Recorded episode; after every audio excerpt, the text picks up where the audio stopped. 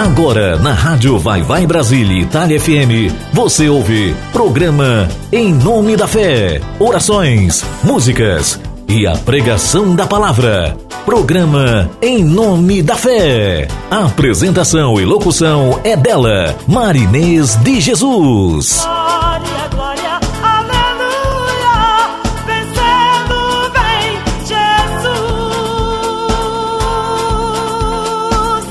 Rádio Vai Vai Brasília, Itália FM. Programa Em Nome da Fé, com Marinês de Jesus.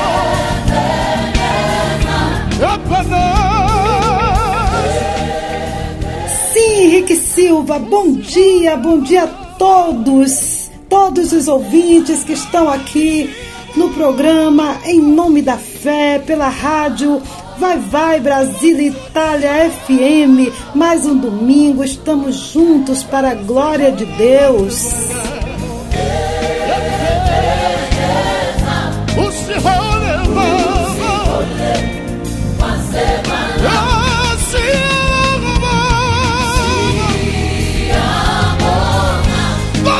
E hoje nós vamos estar aqui reunidos para adorarmos ao Senhor em mais um domingo. Você que está aí acordando aqui no Brasil, estão agora levantando. Eu acordei também muita gente para ouvir o programa Em Nome da Fé. Faço esse trabalho com muito prazer. Acordo vocês com muito prazer porque eu estou acordando para uma causa nobre. Vocês são acordados para uma causa nobre, para o próprio bem de vocês mesmos, quando eu incentivo a todos vocês a orarmos, a estarmos buscando ao Senhor, dividindo a palavra de Deus, trazendo a palavra de Deus para as nossas vidas, eu estou querendo o bem de vocês. Quero que vocês é, comecem a semana embaixo da proteção do Senhor Jesus. Então, nada mais justo do que no primeiro dia da semana nós buscarmos ao Senhor enquanto podemos achar. Isso vale também para você que está aí na Europa, se preparando aí para almoçar. Que maravilha almoçar ouvindo o programa em nome da fé. É uma maravilha porque você está alimentando o seu corpo e alimentando o seu espírito. Então convido todos, todos a estarem aqui nesse momento onde Deus foi o próprio Deus que programou esse nosso encontro. Amém. Continuem, continuem ligados. A Rádio Vai Vai Brasil Itália FM a rádio que toca o seu coração. La rádio di cuore brasiliano, bate tu, italiano.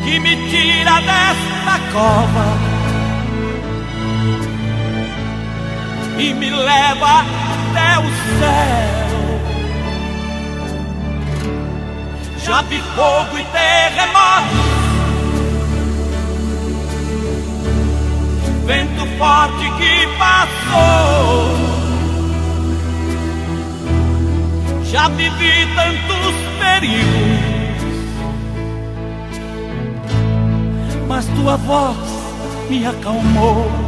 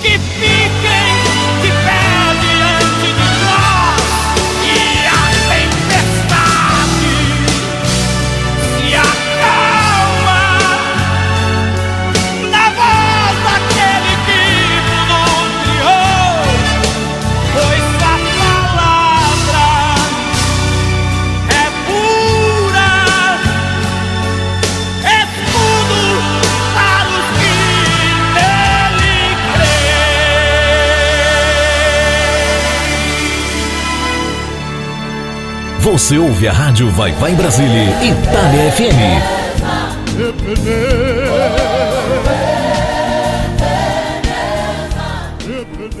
Bom dia a você que está aí em Surubim, em Pernambuco, aqui no Brasil, você que está também ligado, ligada no programa Em Nome da Fé, pela ótima web, através do nosso querido doutor Rick, Rick Silva, Rick Silva.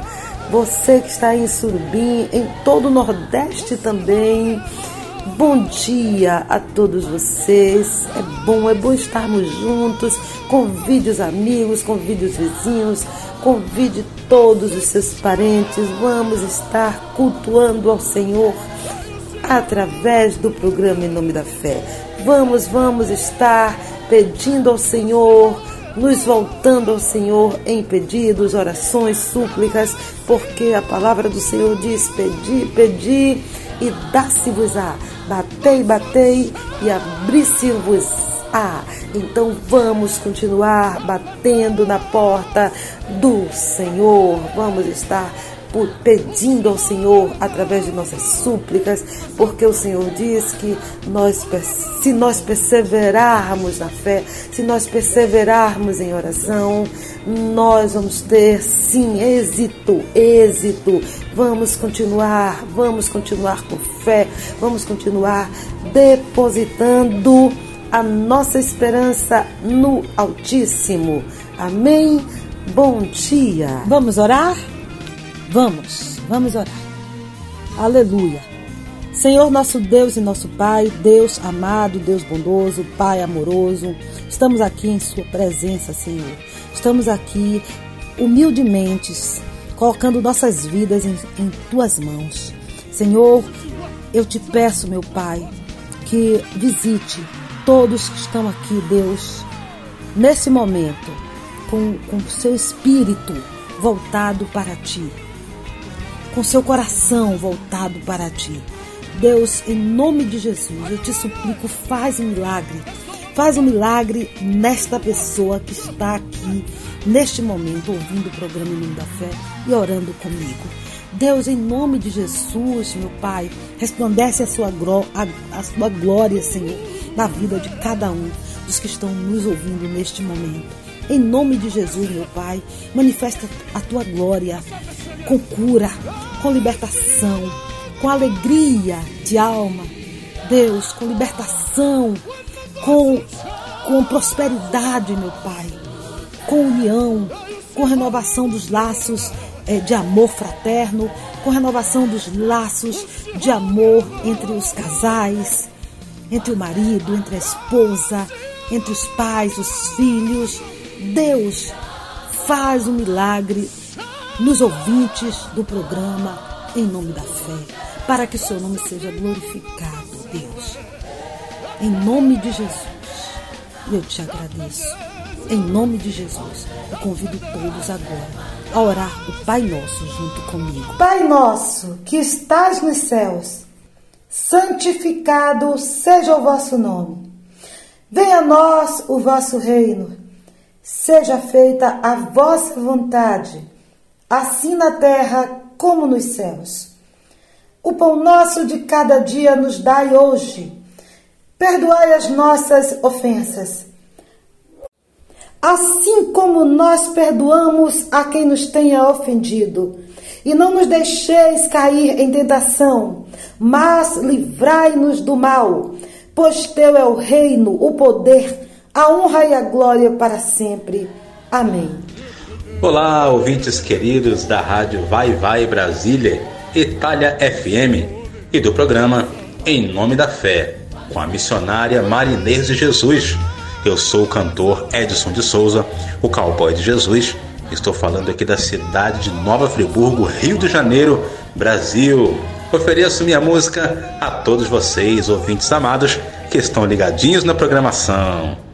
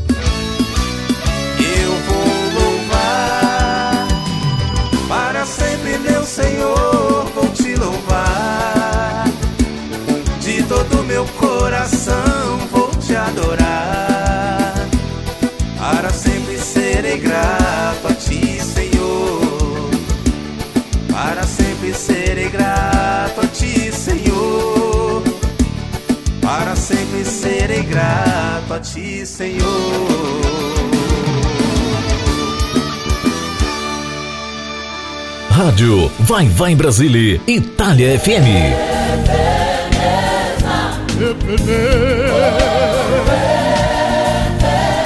Então, acabamos de ouvir o cowboy de Jesus, o cantor Edson Souza, com a sua linda música Eu Vou Louvar. Obrigada, Edson. Continue aí convidando os amigos para ouvirem o programa Em Nome da Fé. Vamos continuar ligados porque hoje nós vamos ter ainda o testemunho do cantor Alexandre Canhone, ex-paquito da Xuxa. Ele vai estar dividindo a história de vida dele com todos nós aqui no programa Em Nome da Fé. Teremos também a participação de uma amiga minha, terapeuta. Ela é amiga de infância do Colégio Santíssimo Sacramento, minha querida Idames que é uma pessoa que eu amo muito, muito, muito e fico tão feliz porque ela vai estar aqui conosco hoje no programa Em Nome da Fé. Vamos também ter a meditação da palavra. Ah, o programa está maravilhoso. Ah, Deus, obrigada, Senhor, por essa rica oportunidade.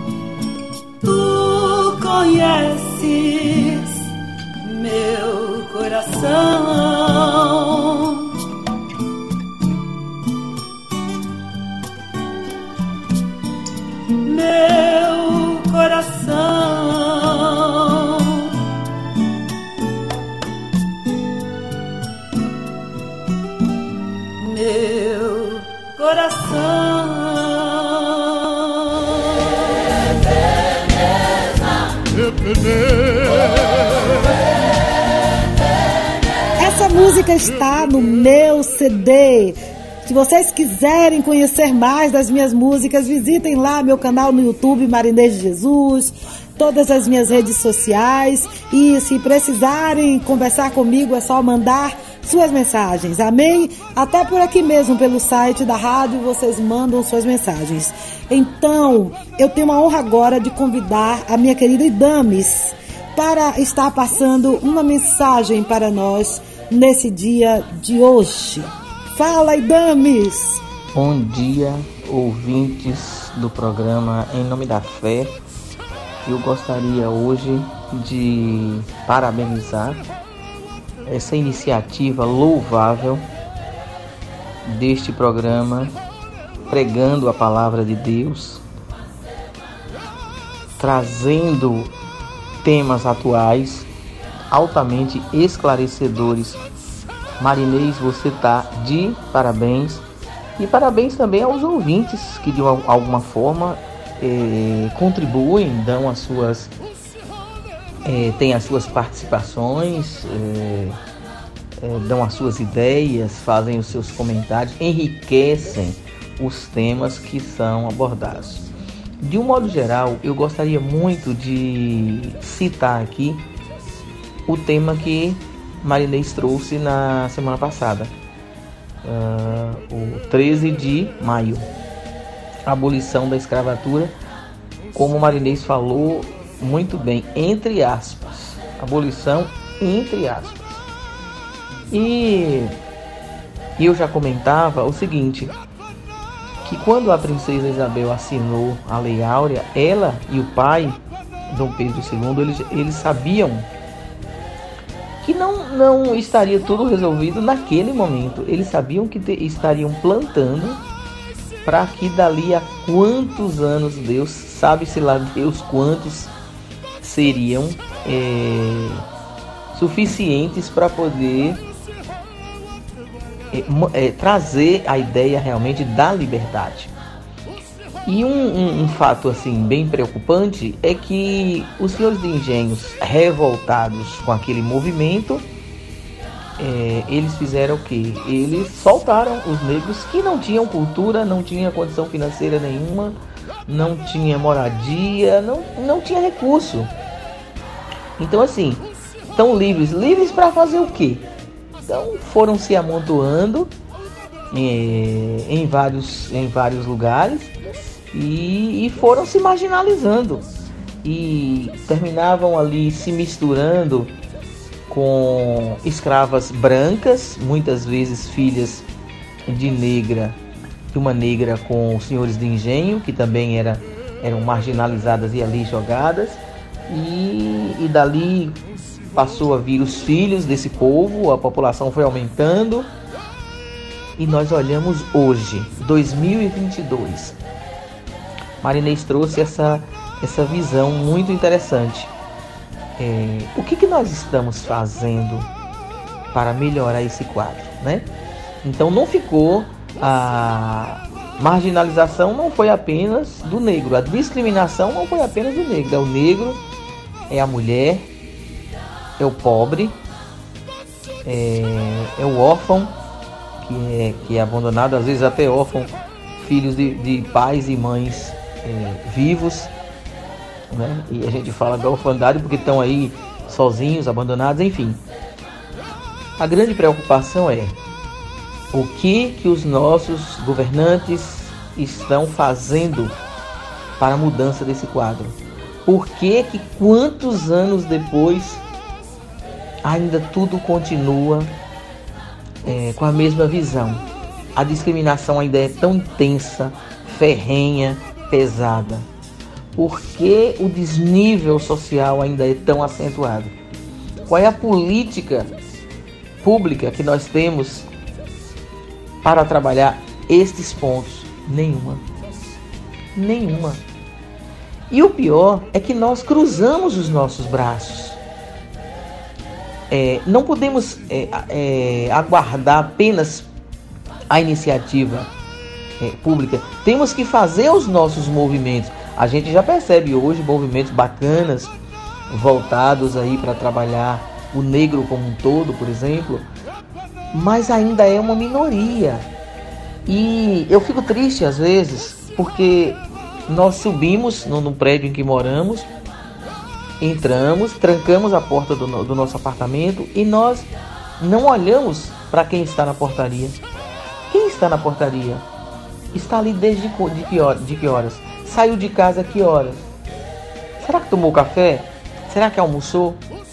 É, será que está triste? Está alegre? Será que ao voltar para casa, o que, que aguarda aquela pessoa? E nós é, nos esquivamos de tudo isso. E quando a gente para e procura no Evangelho, tudo que Jesus ensinou, tudo que Jesus deixou, tudo que Jesus exemplificou foi o amor o amor incondicional, o amor que não julga, o amor que não se acha melhor do que ninguém, o amor que aceita, o amor que tem uma visão sistêmica. Que visão sistêmica seria essa? Eu passo no semáforo, tem uma mãe com quatro ou cinco filhos ali numa situação mais triste possível. E aí eu falo o quê? Um monte de gente preguiçosa, não quer trabalhar, não quer nada. Essa é uma visão bem assim, humana. Não, humana não. É uma visão desumana. Né? É uma visão assim do mundo material. É uma visão desumana.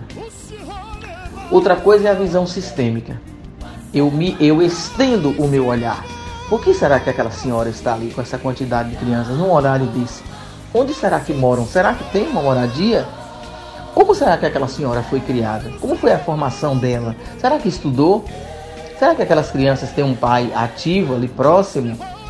É um pai que tem um emprego, um pai que consegue oferecer uma moradia para seus filhos? Esse é o olhar sistêmico. E nós não fazemos nada disso. Então, assim, o meu questionamento é, no sentido assim: o que podemos fazer? Se eu não posso mudar o mundo, mas eu posso mudar pelo menos meia dúzia de pessoas que estão ao meu redor.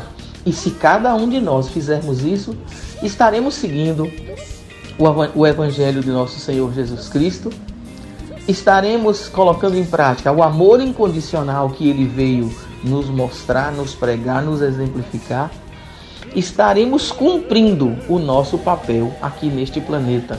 Estare, estaremos uh, plantando aquilo que os nossos netos, bisnetos, tataranetos irão colher no futuro.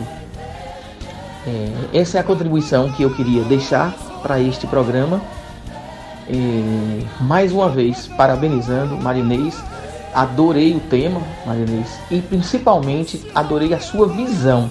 A forma como você abordou foi assim altamente construtiva.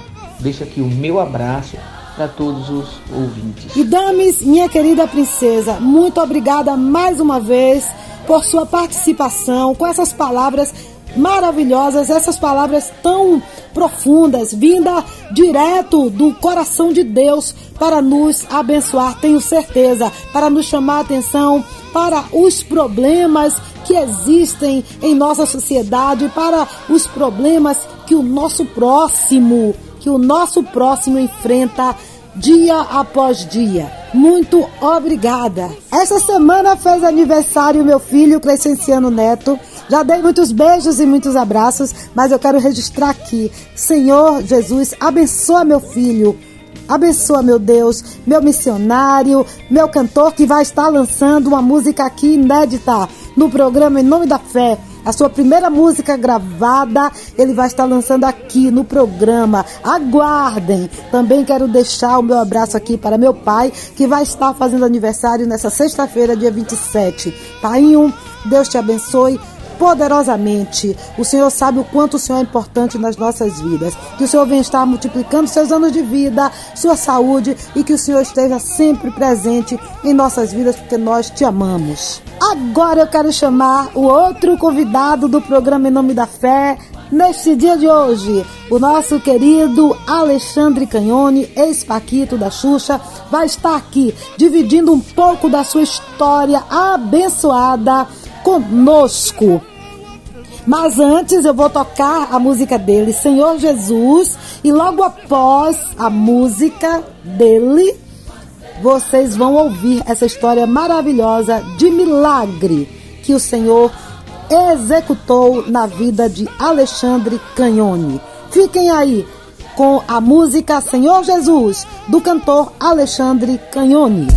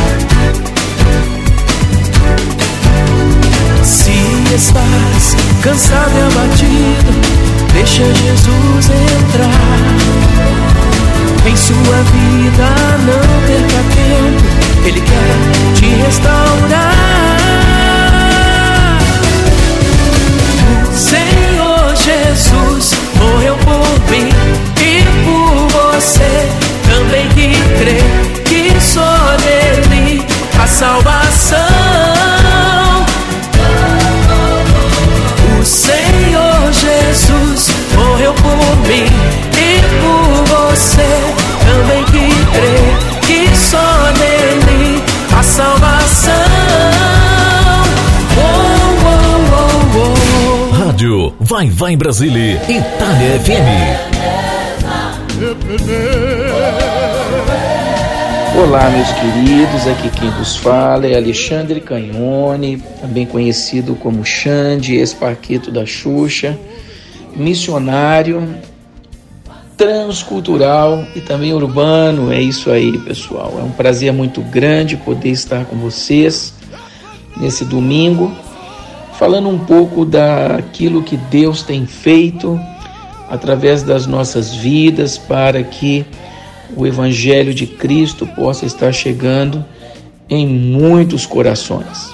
Queria agradecer também a todos aí que estão ligadinhos no programa Em Nome da Fé pela Rádio Vai Vai Brasília, Itália, FM. E um grande abraço também para minha querida missionária e cantora Marinês de Jesus. Então, é, queria começar falando um pouco sobre a trajetória é, daquilo que Deus foi fazendo né, na minha vida no decorrer dentre um meio artístico. Eu comecei muito cedo, tocando alguns instrumentos, é, conhecendo alguns artistas do meio do cenário nacional no qual os meus pais, é, que eram farmacêuticos, tinham muitos é, clientes, né, fregueses que iam na farmácia, alguns artistas. E meus pais foram fazendo as pontes para que eu pudesse estar fazendo propaganda de TV. Comecei ainda criança e fui desenvolvendo a parte uh, de, da instrumentalidade na questão de, de, de, de instrumentos percussivos, né? Bateria, tambor, caixa, tarol. E, e os meus pais foram vendo que eu fui desenvolvendo e tocando, né? É, um pouco melhor a cada dia. Então eles me incentivavam. Também é, tocava piano, né? E mais para frente fui é, tocando violão e assim familiarizando dentro desse cenário artístico. Morei um tempo em Belo Horizonte, com 12 anos, 11 para 12, os meus pais se mudaram para Minas Gerais. Em BH, é, onde eu comecei a tocar em grupos de garagem, essa questão de tocar né, com os amigos. É, e foi ensaiando, fazendo aqueles showzinhos, né? E quando era aniversário das nossas colegas, amigos, a gente nos chamavam para tocar, né? Nesse grupo. O tempo foi passando e no colégio também eu gostava bastante de estar tá fazendo jogral, organizando é, shows, eventos, aquelas questões quando tinham as festas, né? Aquelas datas festivas nos colégios, então eu também estava sempre envolvido na organização. Então sempre gostei de produção, tanto por trás dos bastidores, na área de produção, como à frente das câmeras, tocando, cantando. Nesse período, fui fazendo parte de outros grupos musicais também, tocando bateria. É, passei é, por festivais ali no Palácio das Artes, que era um local muito conceituado até hoje em Belo Horizonte, onde fiz alguns concursos e passei como baterista. Isso foi despontando porque muito prematuro já tocava com uh, músicos profissionais. E isso então eles percebiam que era um dom natural e fui então sendo chamado para fazer parte de outros grupos, né? Toquei na noite um tempo também. E paralelamente eu sempre fui muito é, ativo e um, como um bom sanguíneo, sempre gostei muito de estar envolvido com várias atividades. E nisso tudo também jogava bola no Cruzeiro Esporte Clube. Então fiz teste de goleiro, passei e fui jogando. Então eu joguei praticamente seis anos também no Cruzeiro Esporte Clube, é um clube muito conceituado de Minas Gerais, especificamente de Belo Horizonte. E nisso, quando eu tinha uh, 17 para 18 anos, apareceu um grupo chamado Paquitos da Xuxa e procuravam um cantor dessa equipe, procuravam um cantor. E nisso eu fui me inscrever para fazer, fui fazendo testes, fui me inscrever para testes para ver se eu encaixava, enquadrava dentro dos requisitos que eles procuravam. E aí fui passando em teste de foto, vídeo, depois de dança e por último de voz. Então tinha que ter uma categoria de critérios ali. E eu fui preencher essa, esses critérios que procuravam. E nisso, então, eu entrei para o grupo. Fiquei quase quatro anos entre o primeiro teste até a minha saída do grupo em 92, de 88 a 92, onde passei esse período todo de testes e efetivação no grupo. Fizemos turnês nacionais, internacionais, gravei em espanhol, sendo o cantor do grupo, então despontava nas entrevistas, né? Ainda eu já falava espanhol, ainda bem prematuro. Então, nas entrevistas internacionais, uh, entrevistavam primeiro o, o, cantor da equipe, né, o crooner do grupo. Então, eu ia me desenrolando, indo bem e já pensando na minha carreira internacional também, né? E a carreira solo. Então, quando eu entrei no grupo Paquitos, eu já entrei sabendo, olhando para o futuro, que eu teria um um período de vida esse grupo e eu partiria para uma carreira solo, no qual eu ia poder desempenhar né, a, minha, a, a minha área de compositor, né, dos ritmos que eu gostava de estar é, cantando, enfim. E isso aconteceu em 92, eu pedi a demissão do grupo, parti para uma carreira solo. E aí, nessa carreira solo, Gravei pela própria RGE, que é uma subdivisão da Som Livre, do Sistema Globo de, de, de gravações e de TV, ainda no Rio de Janeiro. E passei então a fazer a turnê, né? 93, 94 já estava indo para uma turnê internacional também. Em 94 passei um tempo no norte do Brasil, né? Pegando ali uma turnê grande de mais de seis meses entre Acre, Amazônia, Rondônia, Pará. E quando retornei, estava me preparando para uma carreira e lançamento fora do país. Foi quando tive um impacto de Jesus na minha vida e que mudou totalmente a minha história. Louvado é o nome do Senhor. De uma forma sobrenatural, eu ouvi um som de uma música, estava em São Paulo, saindo de um estúdio. E, e desse estúdio eu ouvi essa música, fui seguindo e me levou sobrenaturalmente a um templo evangélico no centro de São Paulo. E ali fiquei desde fevereiro de 95. Eu uh, nunca mais é, retrocedi. e sim avancei, né? Como diz o texto, de fé em fé, de glória em glória, sempre buscando estar melhor amanhã do que hoje, né? Estar melhor hoje do que ontem e assim sucessivamente, buscando o caminho, o caminho do Senhor, né? Aqueles que dizem ser de Cristo, procure viver como ele viveu. Assim também diz um texto.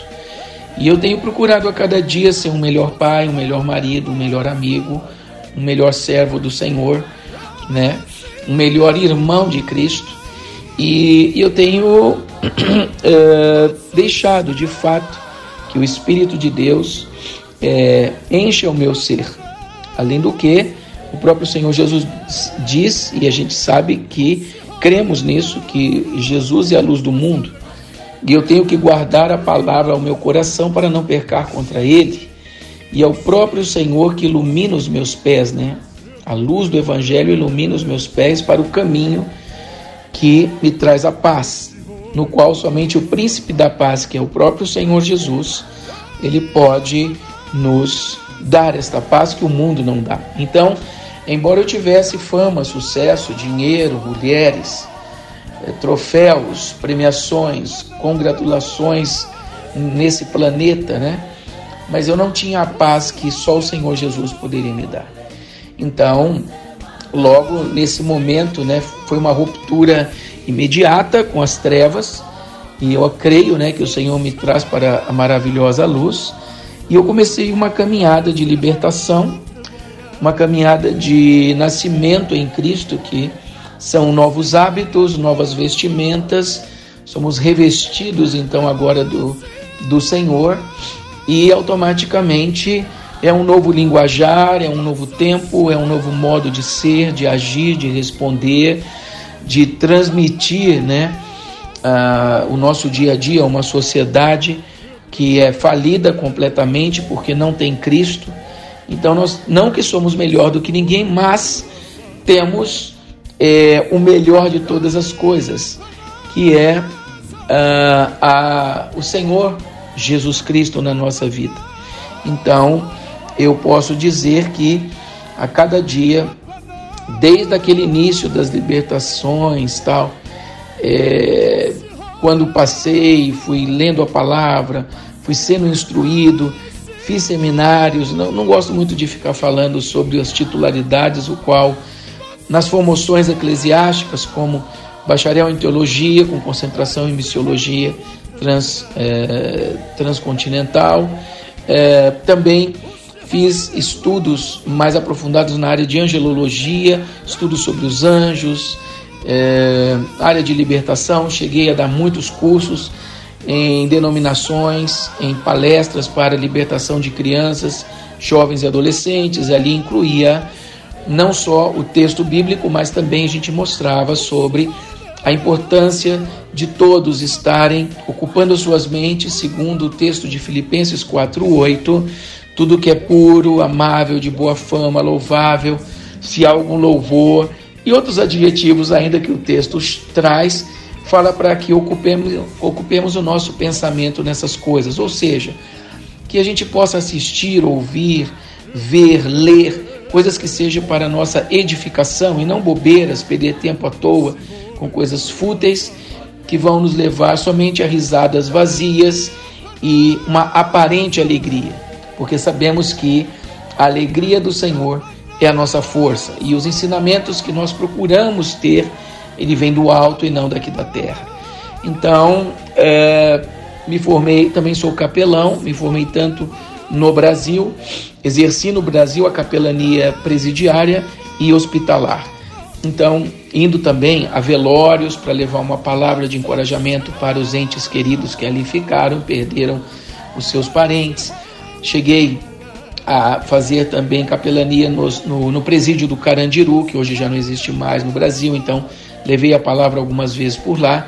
Quase um ano também servi no Hospital Municipal do Tatuapé, isso em São Paulo, e me preparando, né? Nesse preparo ainda, levando a palavra para para uh, mendigos, garotos de rua, jovens ali perdidos com craques e cheirando cola em praças ali para um no, no centro de São Paulo e periferias. Então, eh, o Senhor me preparando já para estar trabalhando nesta área social que muito me agrada. E além do que, a minha esposa costuma dizer uma frase que eu gosto de repetir também, que se eu não vi, eh, sirvo para viver, eu não vi, eh, se eu não vivo para servir, eu não sirvo para viver. Isso é muito significativo porque a gente tem que ter um objetivo de vida não só para querer coisas para nós mesmos, mas poder também ver o próximo feliz, poder fazer alguma coisa para o próximo. E isso nos traz felicidade, né? E Jesus veio para servir também, não ser servido. Aliás, é, pouquíssimas vezes ele falou alguma coisa ou não serviu ou não o fez as coisas. Quando estava pregado na cruz, não tinha como ele pegar um copo d'água ele mesmo, então ele pede, tenho sede, dá-me de beber, enfim. Mas é, eu queria trazer para vocês essa alusão de procurar a viver Cristo a cada dia. E nisso orei ao Senhor e foi crescendo ao meu coração esse desejo de ajudar o menos favorecido, aquele necessitado, e veio ao meu coração o desejo de estar levando a palavra para crianças, jovens e adolescentes do país mais pobre do planeta Terra. Eu não sabia em qual continente até ou qual seria esse lugar. Então, numa pesquisa aí também fui ministrar é, palestra em uma, uma, um local, uma agência missionária, que me falaram que Níger, não Nigéria, Níger era o segundo país mais pobre do mundo. Em 2001, é, perdia só para Serra Leoa, que era um país também bem difícil, se encontrava ali no oeste África. E fui procurar saber um pouco mais sobre Níger, N-I-G-E-R. No Níger se fala o francês, está ali no oeste África e é, se, é, está no deserto do Saara, bem dificultoso tudo, um país islâmico. Né? Quando cheguei no início, era por volta de 99,7% de muçulmanos. Hoje já caiu pouquíssimo, 98%, 98,5% talvez. Um país de mais de 22 milhões de habitantes dentro do deserto do Saara. Então, podemos entender que realmente é muito difícil. Desenvolvemos trabalhos lá desde 2002, 20 anos, eu e minha esposa. Começamos um projeto do zero levando a palavra de Deus, é, várias ameaças de morte, vários insultos, dezenas de vezes a nossa casa com pedras, é, mas até aqui o Senhor tem nos ajudado e nos guardado. Posso dizer muito feliz, alegremente, que Deus tem nos preservado naquela nação. Então começamos com evangelismo, com o esporte, futebol, depois na área de nutrição, né, foi que é o mais é, necessário e eficiente numa nação no qual 85% da população come uma vez no dia.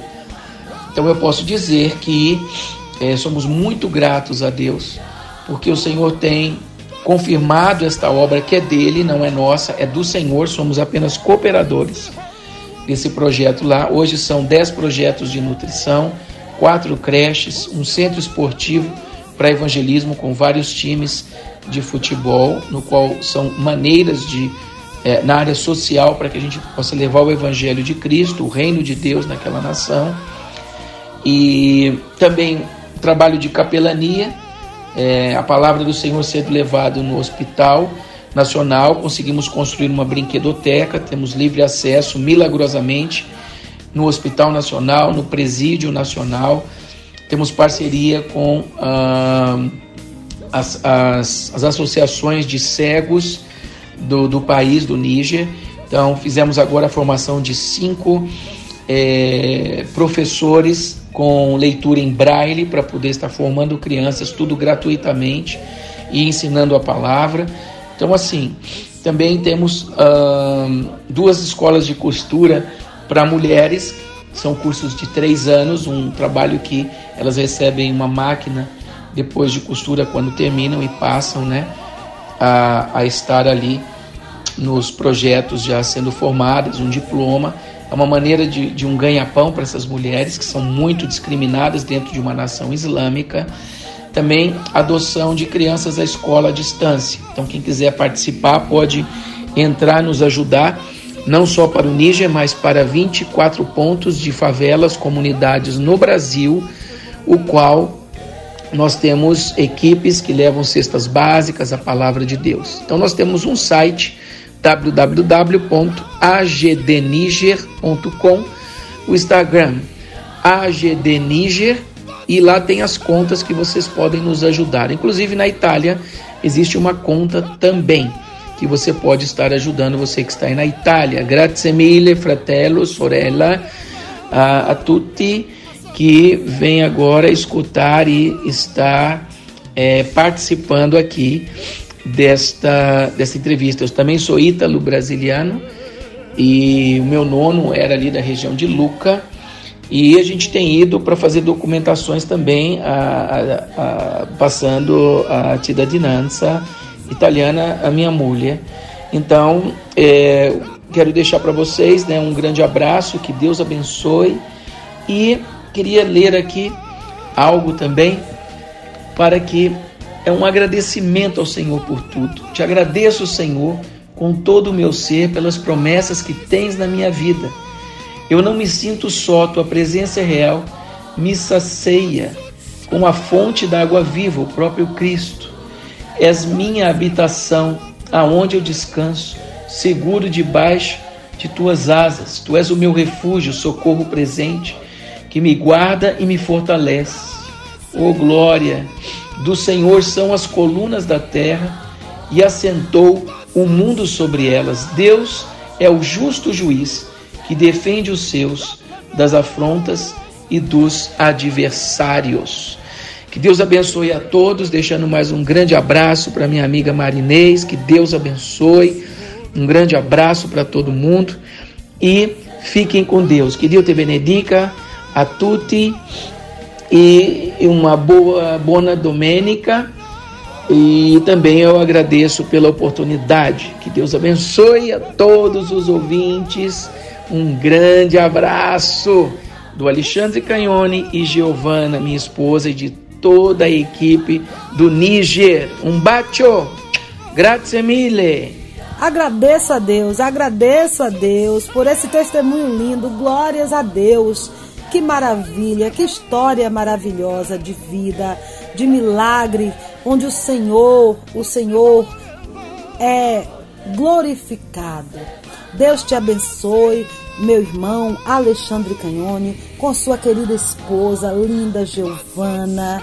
Deus abençoe a vocês dois, que o Senhor venha estar renovando suas forças é, derramando unção dobrada sobre a vida de vocês. Quero mandar um abraço para todos vocês aí no Níger, aí na África. Oh meu Deus, que maravilha! O programa Em Nome da Fé, ultrapassando cada vez mais barreiras. Eu saber que agora o meu povo africano, o meu povo lá do Níger, está ouvindo o programa Em Nome da Fé.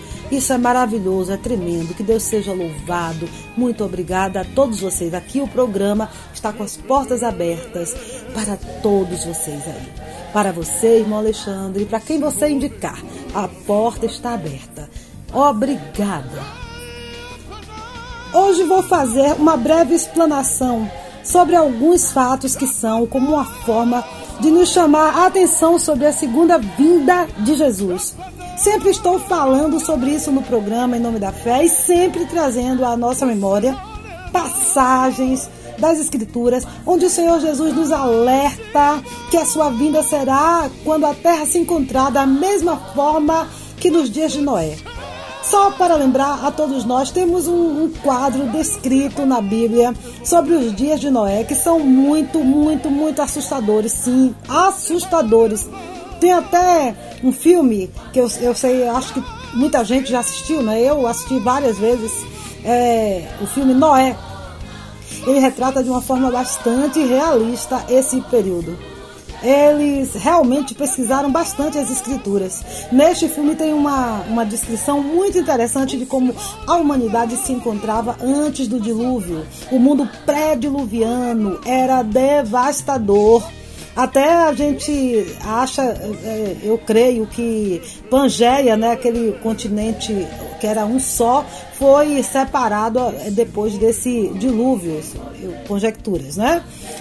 Mas assim, as pessoas na época estavam totalmente afastadas de Deus, era vivendo como se fossem bestas, de formas, de formas assim, a cometerem atos é, bem parecidos como, como se fossem animais, iguais, aliás, a animais.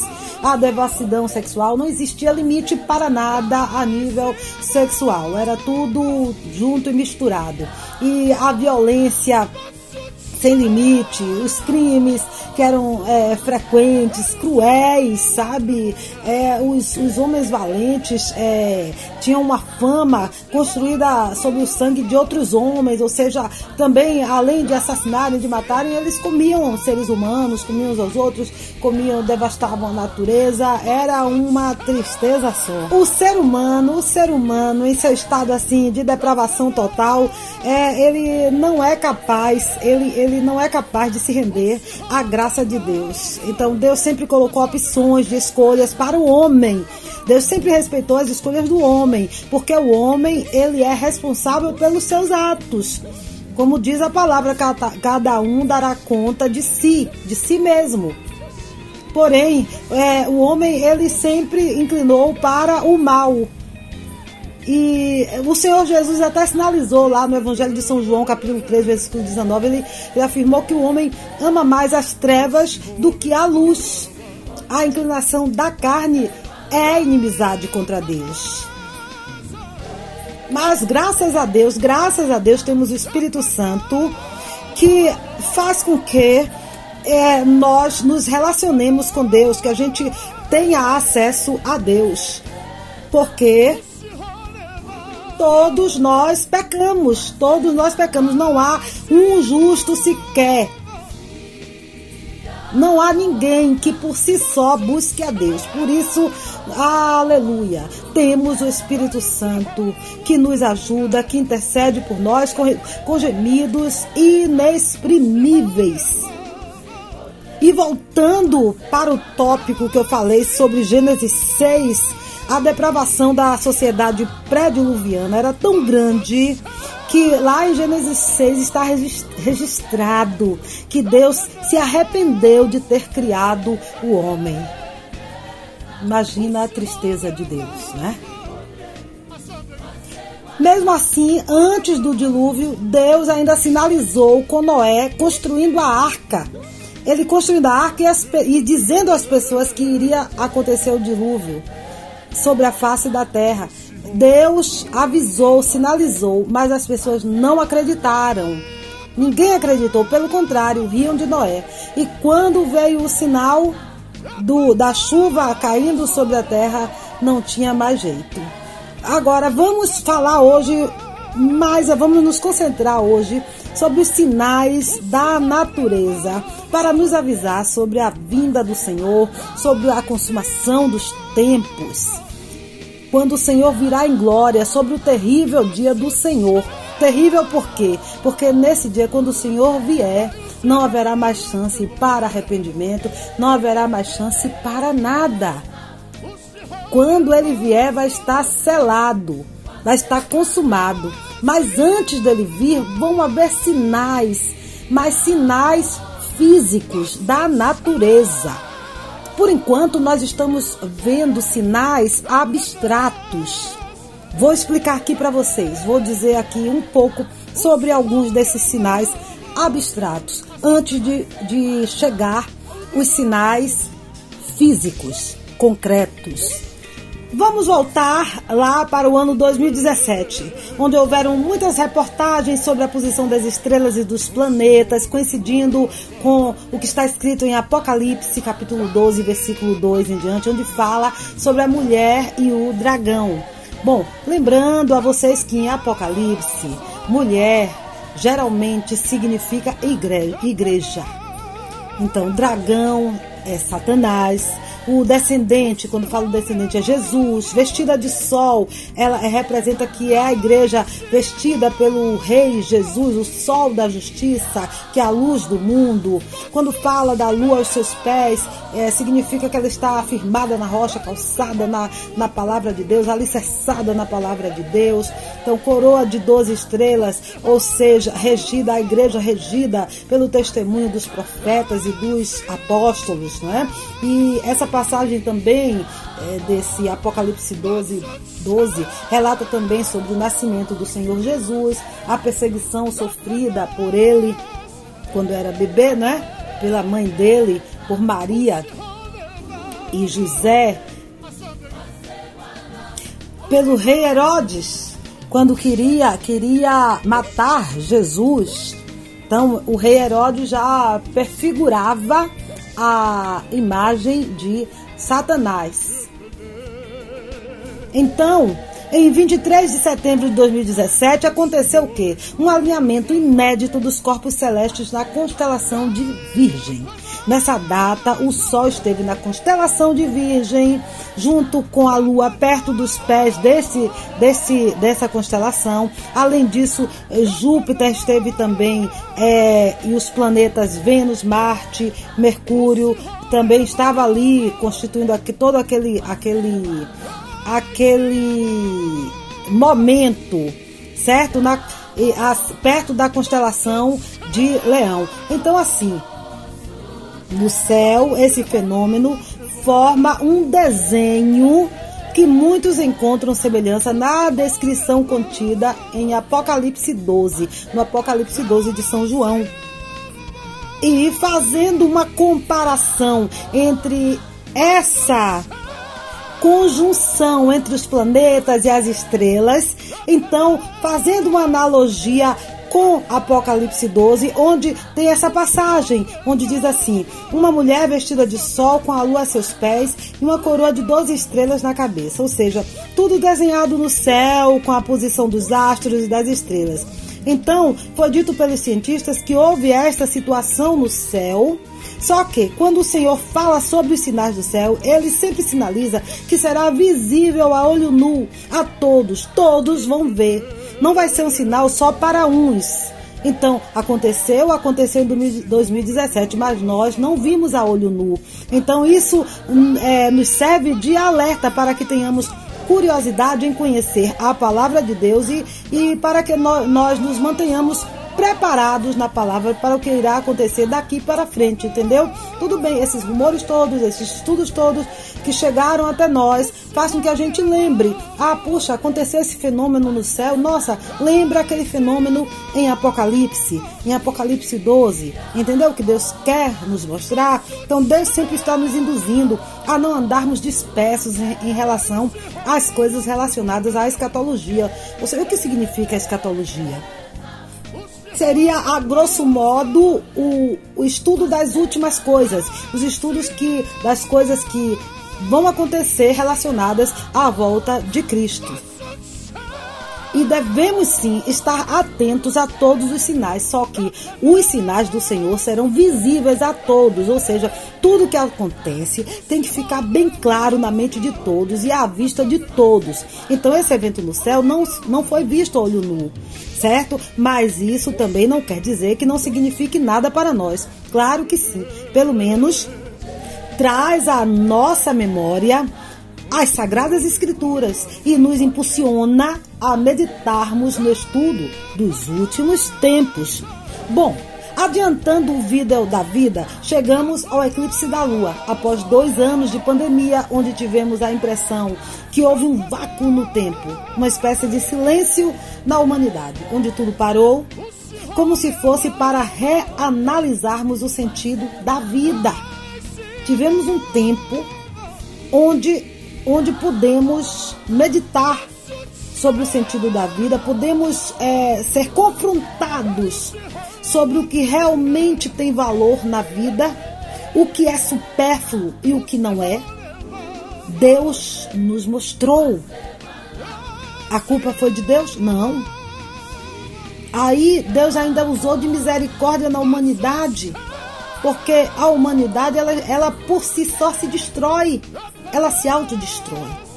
Bom, chegamos a este mês de maio, esse nós que, que nós estamos aqui, onde é, saímos também de um evento é, bem reflexivo que nos induz a meditarmos na palavra.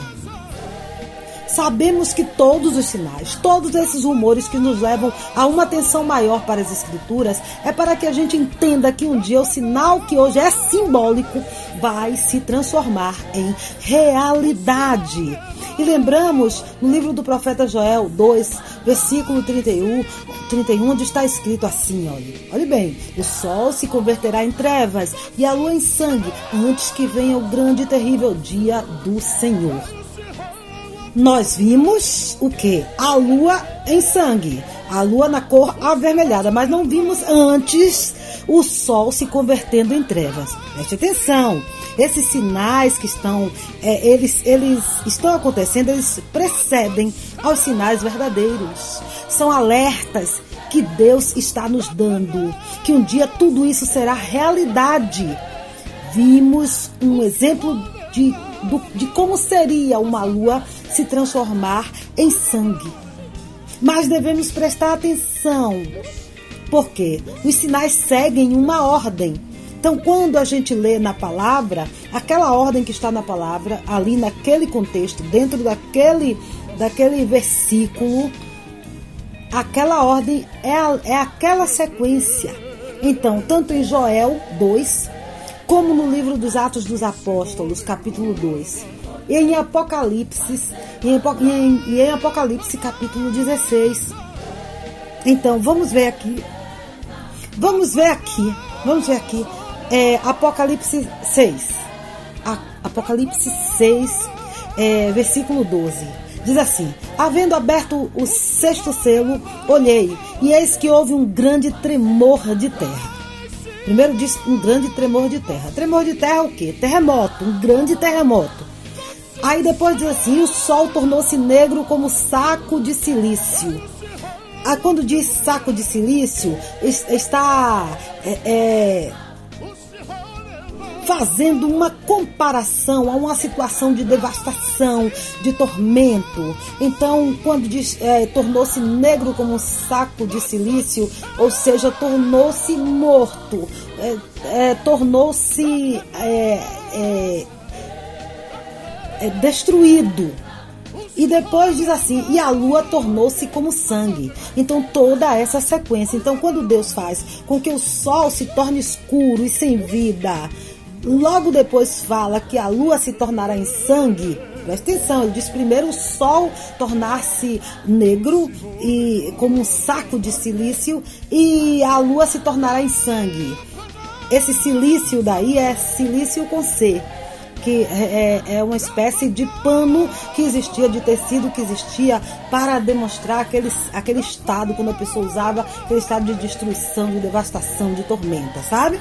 Então, quando Deus colocou aí nessa ordem do sol se tornar escuro e sem vida, e logo depois que a lua se tornará em sangue, é para que ninguém tenha dúvida sobre a veracidade dos fatos. Ou seja, hoje nós acabamos de ver, essa semana passada, a lua é, tendo é, é, a, e, a eclipse da Lua. E a gente sabe que depende o quê? Do Sol, depende dos raios solares. Os raios solares ultrapassam a atmosfera. E como a atmosfera absorve a luz azul, os raios dourados ultrapassam, chegando até a, a Lua e refletindo a cor avermelhada. Certo? Por isso esse efeito. Mas sem o sol, sem a presença do sol, com o sol antes se tornando negro, aí já se cumpre o que está escrito nas sagradas escrituras e tudo e tudo isso precede o terrível dia do Senhor, a volta do Senhor. Por que terrível dia do Senhor? Porque a humanidade não está nem um pouco preocupada com a volta do Senhor e Deus está mandando esses sinais que eu chamo de virtuais, para nos mostrar que um dia serão concretos e não teremos mais chance nenhuma de fazer nada. Mas mesmo nesse tempo, pasmem, mesmo nesse tempo, Deus que é extremo em misericórdia, diz que todo aquele que invocar o nome do Senhor durante todo esse contexto, durante todos esses acontecimentos, todo aquele que invocar o nome do Senhor será salvo. Isto está escrito em Joel 2, versículo 28 ao 32, e Atos 2, versículo 14 em diante. E em Atos, Pedro nos alerta esses sinais também. Vejam bem, é, existe um ditado popular que diz onde há fumaça, há fogo, né? Então a mesma coisa acontece com os sinais de Deus. É, é para chamar a nossa atenção de que um dia tudo isso acontecerá. Vejam que existe uma ordem dos acontecimentos. Eu acho que ainda dá tempo de ler um pouco o que foi que o apóstolo Pedro falou. Lá no livro dos Atos dos Apóstolos, capítulo 2, o apóstolo diz assim: E nos últimos dias acontecerá que do meu espírito derramarei sobre toda a carne, e os vossos filhos e vossas filhas profetizarão. Os, vo os vossos jovens terão visões, e os vossos velhos sonharão sonhos. E também do meu espírito derramarei sobre os meus servos e minhas servas naqueles dias e profetizarão. E farei aparecer prodígios em cima no céu e sinais embaixo na terra sangue, fogo e vapor de fumo. O sol se converterá em trevas e a lua em sangue, antes de chegar o grande e glorioso dia do Senhor. E acontecerá que todo aquele que invocar o nome do Senhor será salvo. Então, olha bem, Deus nos chama a atenção através dos sinais pois haverá uma concretização do plano que o Senhor traçou para a humanidade, onde estará, onde estará concluído esse ciclo e começará, e começará uma nova história, com um novo céu e uma nova terra, e nós temos que acreditar nisso, pois irá acontecer. É certo. Estas passagens bíblicas estão nos apresentando um esboço escatológico, como já disse antes, um esboço sobre os eventos relacionados ao fim da humanidade. E o apóstolo Pedro fez um resumo desta manifestação no dia de Pentecoste, onde pessoas do mundo inteiro estavam em Jerusalém celebrando a, a festa de Pentecostes e os apóstolos e todos que estavam no cenáculo começaram a falar em outros idiomas, onde ele falou todas aquelas profecias, finalizando com os eventos da natureza. E para finalizar, ele diz que ele diz ainda que quem invocasse o nome do Senhor seria salvo. Quem invocasse o nome do Senhor seria salvo. Se você invocar o nome do Senhor, você será salvo. Se nós invocarmos o nome do Senhor, nós seremos salvos. Aí você não fica curioso, você não fica curiosa em saber porque temos nesse tempo essa segunda chance, nesse tempo de tribulação, nesse tempo de destruição, de tormenta, de dor, de sofrimento, ainda temos uma segunda chance antes do Senhor decretar o final de tudo. Deus ainda dá uma segunda chance, diz: olha, no meio de tudo isso, se você olhar para mim, se você se arrepender, se nós nos arrependermos dos nossos pecados, né, a gente tem uma segunda chance. Então Deus diz pra gente: olha, se você se arrepender, se você pedir perdão, se você invocar o meu nome de coração, clamar o meu nome de coração, me chamar para ser o seu salvador, você será salvo, você será salva. E curiosa por causa dessa palavra, eu fui lá meditando assim, fui lá no Antigo Testamento. É, lá no Êxodo, quando o povo hebreu saiu do Egito, nos dias 14 e 15 do mês de Nissan, que é igual ao mês de março e abril nosso, lá em 3.500 anos antes de Cristo, após a instituição da Páscoa, sendo simbolizada por quê? Pelo sangue do Cordeiro nos, umbar, nos umbrais das portas dos que invocavam o nome do Senhor, para que o anjo da morte, quando passasse, não os tocassem. Preste atenção. Tudo isso são, são sinais e ensinamentos do Senhor para a nossa vida. Glorificado seja o nome do Senhor. Então, libertando o povo da escravidão material, onde eles eram escravos, literalmente escravos. E quando estavam atravessando o deserto, Deus mandou Moisés celebrar a Páscoa. Então, foi celebrada a Páscoa na saída, e quando estavam lá no deserto, dois anos depois que eles estavam caminhando, Deus mandou celebrar a primeira Páscoa lá no deserto. Está registrada no livro de Números, Números capítulo 9, está registrado tudo como se deu esta Páscoa. Em especial, nunca esqueçam, essa Páscoa em especial. Disse, ai, olha, vou, vou dizer aqui, vou ler mais um, po, um pouquinho aqui, rapidinho. Disse, pois, Moisés aos filhos de Israel que celebrassem a Páscoa. Então, celebraram a Páscoa no dia 14 do primeiro mês, pela tarde. Quando a gente fala pela tarde, quer dizer que já passou do meio-dia, já está chegando a noite. Quando a gente fala de noite, já é tipo assim, final, né? Acabou, é fim do dia. Não é isso? Então, tudo prestem atenção no que Deus está falando. Através da sua palavra. Então, no dia 14 do primeiro mês, do mês de Nissan, pela tarde, no deserto de Sinais, conforme tudo que o Senhor ordenara a Moisés, eles celebraram a Páscoa. E houve alguns, aí sim, aí depois que eles celebraram a Páscoa, aí apareceram alguns que estavam imundos pelo corpo de um homem morto, é, e no mesmo dia não podiam celebrar a Páscoa, pelo que se chegaram perante Moisés, perante Arão, aquele mesmo dia. Aqueles homens disseram-lhe: Imundos estamos nós pelo corpo de um homem morto, ou seja, pelo pecado, né? O corpo de um homem morto é o quê? É o pecado, é a sujeira, é a imundície, né? Eles estavam, eles reconheceram que estavam imundos e, e eles queriam participar da Páscoa e pediu a Moisés que, que consultasse a Deus, que pedisse a Deus para que eles pudessem celebrar a Páscoa também, tivessem essa oportunidade, essa chance de serem purificados, de serem perdoados. Preste atenção todo esse contexto. Então Moisés consultou a Deus e Deus falou a Moisés assim: Fala aos meus filhos, dizendo: Se algum de vocês estiverem, ou entre vossas gerações, se vocês estiverem algum imundos pelo pecado ou espiritualmente longe de mim, ainda assim você tem a oportunidade de celebrar a Páscoa. E ele disse: se vocês estiverem impuros, ou então se forem estrangeiros, é, e vocês se voltarem para mim, vocês comemorarão a Páscoa.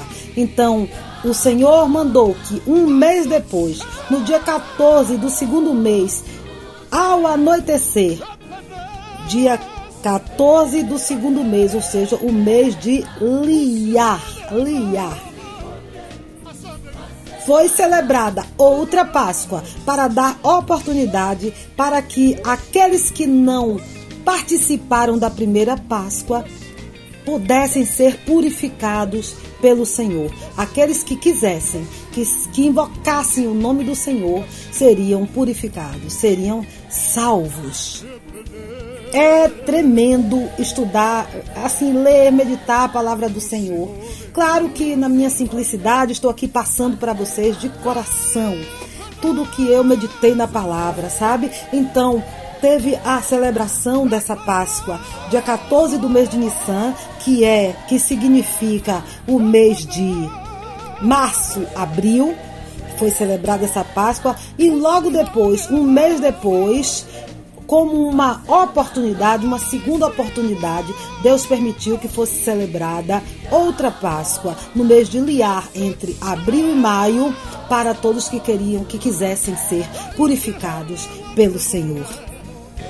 E só a título de curiosidade, só para você ver como tudo é interrelacionado na Bíblia. Não existe, não existe coincidência na Bíblia. Não existe. Tudo é totalmente milimetricamente programado. A Bíblia toda está ela é toda interrelacionada. Tudo tem sentido na Bíblia. Vocês sabem que o Estado de Israel foi criado no dia 14 de maio de 1948 Coincidindo com o quê? Com a segunda Páscoa lá do deserto, onde Deus mandou Moisés instituir a primeira Páscoa no deserto. Então, na segunda Páscoa, ou seja, um mês depois da primeira, aquela Páscoa da segunda chance. Aí, olha, interessante, né? E o Estado de Israel foi criado assim na mesma, no mesmo mês, na mesma data, certo? Do, do mês, né? Não do ano, do mês, 14 de maio. Amém? Do mês de Liar.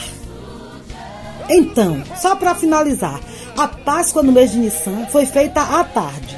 Chegaram pessoas atrasadas e que estavam se sentindo impuras e pediram uma oportunidade para se purificarem. E Deus mandou um mês depois que Moisés celebrasse outra Páscoa, ou seja, no mês de Liar, outra oportunidade de redenção ao anoitecer, logo no limiar do, dos tempos, logo assim, pertinho de tudo acabar ou seja, bem no último minuto, bem no final do dia, ou seja, antes da consumação dos tempos. Então, foi dada essa oportunidade e Deus está sinalizando que pode dar sim, que estará dando sim essa oportunidade. Antes dele voltar, todo aquele que, durante os períodos de tribulação, invocar o nome do Senhor será salvo.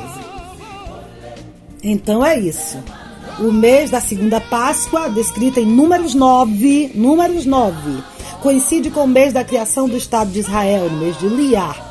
Tudo tem relação, eu acho, no mundo espiritual. Eu acredito. Não existe coincidência no reino de Deus. Mas por hoje basta. Já falei demais. Espero que vocês tenham é, degustado junto comigo essa meditação na palavra de Deus, viu? é, eu deixo assim um, um grande abraço de coração a vocês. Eu, eu realmente quis dividir essa meditação com vocês porque nós temos que abrir nossos olhos espirituais para entendermos a maravilhosa palavra do Senhor. E eu peço a Deus que continue abrindo os nossos corações, nossos olhos espirituais, nossos corações, nossos ouvidos espirituais, para cada vez mais o Senhor é, completar e completando a boa obra que Ele tem para as nossas vidas, para mim e para vocês, para todos vocês, em nome de Jesus, em nome de Jesus. Programa Em Nome da Fé, com Marinês de Jesus. E chegamos ao fim de mais um programa Em Nome da Fé. Agradeço a Deus pela vida de todos vocês. Muito obrigada. Obrigada a todos que estiveram aqui comigo. E eu peço a, ao Senhor que venha estar realmente que, que o Senhor continue tendo misericórdia das nossas vidas e que também vocês não me abandonem, continuem ouvindo aqui o programa Em Nome da Fé. Eu, eu espero que esse programa esteja realmente sendo proveitoso na vida de cada um de vocês, como está sendo na minha vida.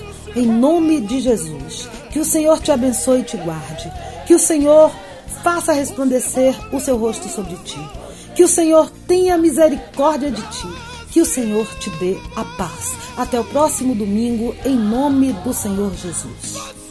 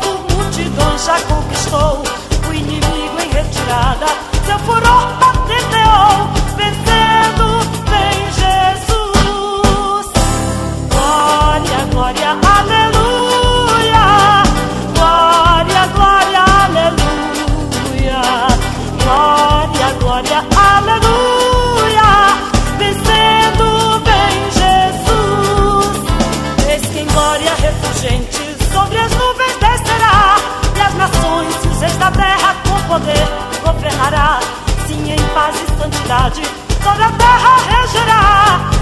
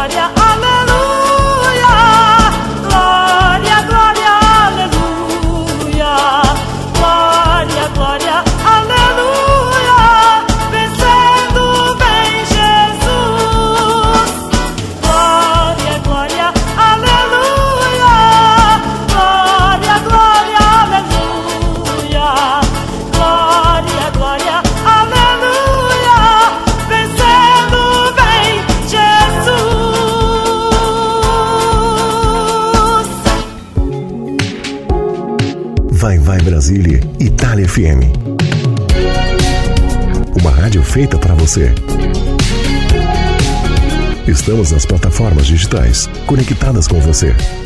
Em qualquer lugar, a qualquer momento, levando tudo que há de melhor no mundo da música.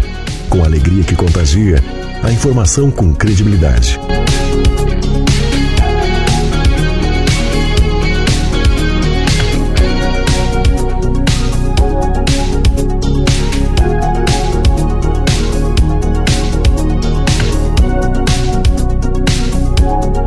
Rádio Vai Vai Brasília, Itália FM. A conexão com a novidade. Com a informação. Bons momentos. Entrevistas. Tudo preparado com muito carinho e dedicação. Afinal, você merece o melhor. Anuncie conosco, os resultados vão te surpreender. Você está na melhor rádio ítalo-brasileira. Rádio Vai Vai Brasília, italiafm.com. Conectou? Ficou.